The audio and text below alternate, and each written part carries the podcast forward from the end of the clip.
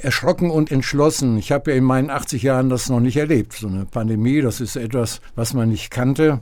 So unmittelbar und schockartig, wie das gekommen ist. Franz Müntefering. Seinen runden Geburtstag hat er im Januar gefeiert. Der ehemalige SPD-Vorsitzende, der einst das schönste Amt neben dem Papst innehatte. So hat er es selbst mal gesagt und ist immer noch aktiv. Heute und gerade jetzt in der Pandemie setzt sich der Bonner für Senioren ein.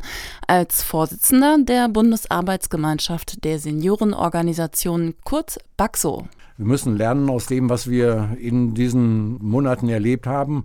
Das fordern wir als BAXO auch. Wir sagen, wir lernen daraus und da muss jetzt einiges passieren. Das gilt für alle in der Gesellschaft insgesamt, was den Umgang angeht, für die Kinder in den Kindergärten, in den Schulen, aber eben auch für ältere Menschen. Denn gerade sie und Menschen mit Vorerkrankungen gelten in der Corona-Pandemie als besonders gefährdet. Aber für ihn ist da noch ein anderes Problem, die Vereinsamung in den Pflegeheimen und die Überforderung des Pflegepersonals die Menschen zu schützen, aber gleichzeitig ihnen auch das Maß an Zuwendung zu geben, was sie bräuchten. Und das ist nicht entbehrlich und da an der Stelle muss was verändert werden. Ich meine auch, dass auf jeden Fall sichergestellt sein muss, dass Menschen, die in Heimen schwer krank werden und äh, ins Sterben kommen, dass sie Kontakt haben dürfen und auch Kontakt haben müssen zu ihren Anverwandten, zu den Menschen, die ihnen ganz besonders wichtig sind.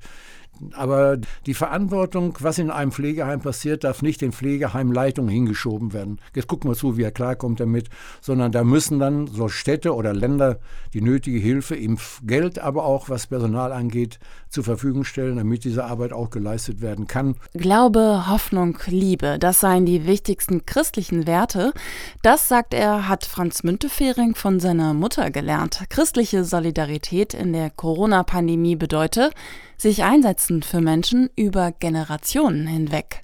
Ich bin für Zuversicht. Menschen können etwas bewegen und wir tun das, wir können das und wir müssen das auch tun und nicht verharmlosen, nicht glauben, das ist schnell vorbei, aber wir müssen dieses bewältigen. Wenn wir das alle miteinander tun, uns unterhaken, dann sind wir auch in der Lage, auf einen guten Weg zu gehen.